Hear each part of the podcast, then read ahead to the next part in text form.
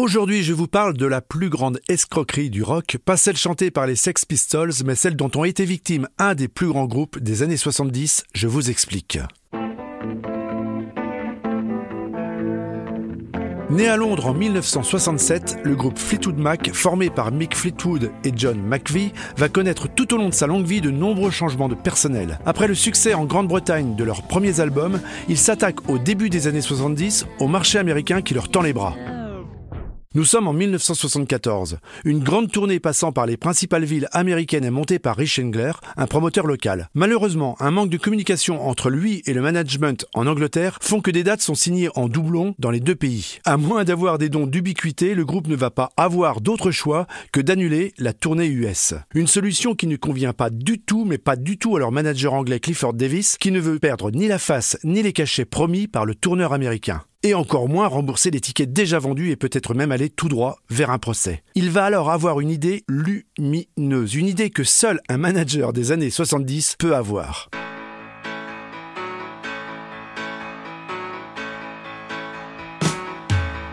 Davis décide en effet de monter de toutes pièces un Fleetwood Mac bis, un groupe de doublons carrément, et il engage en secret des musiciens à qui il demande d'apprendre en quelques semaines l'ensemble du répertoire.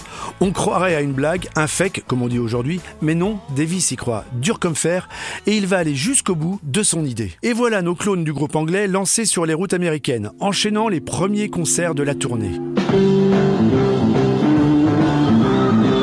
Médias et le public n'y voient au départ que du feu. Au départ, car après quelques dates, le promoteur américain s'étonne de ne pas reconnaître les artistes, et notamment le charismatique batteur Mick Fleetwood. Il remarque également la présence d'un homme derrière les claviers, normalement tenu par Christine, l'épouse de McVie. L'arnaque est découverte et les Américains appellent d'urgence les Anglais. Le problème, c'est que la tournée est montée et que les tickets sont vendus. Le manager anglais tente un dernier mensonge, affirmant que Mick Fleetwood et Christine McVie vont rejoindre la tournée, que c'était du provisoire. Et aussi incroyable que cela puisse paraître, certainement inquiet du fiasco en cas de découverte de la supercherie, le promoteur américain entre dans son jeu. Et la tournée continue avec l'équipe B. Mais le public ne va pas être dupe longtemps et se rend compte à son tour de la tromperie.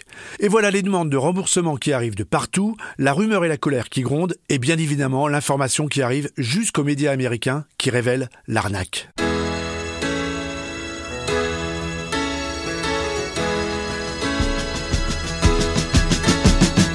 L'information ne tarde pas à arriver jusqu'aux oreilles du groupe en Angleterre qui découvre à son tour le scandale. Le manager a agi sans les en informer. Ils n'étaient au courant de rien, de rien du tout. Ils font cesser sur le champ la tournée de leurs avatars et entament contre le manager une bataille juridique qui durera des années. Heureusement, dès l'année suivante, portée par le succès de l'album Fleetwood Mac et l'arrivée de deux Californiens, Lindsey Buckingham et Stevie Nicks, le groupe, le vrai, fera une énorme tournée des villes américaines et se fixera aux États-Unis. Avec l'album suivant, Runners, en 77, le groupe, pourtant en pleine implosion à cause d'histoires de divorce et de fâcherie, va devenir un poids lourd de l'industrie du disque.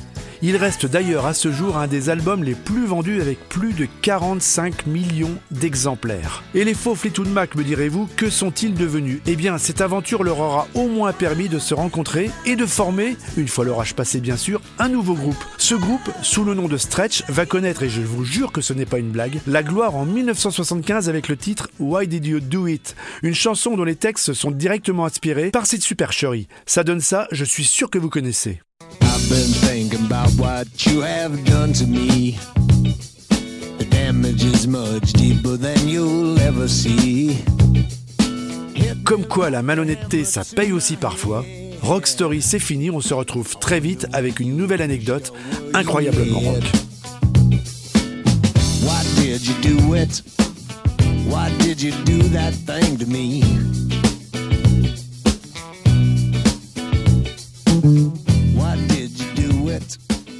What did you do that thing?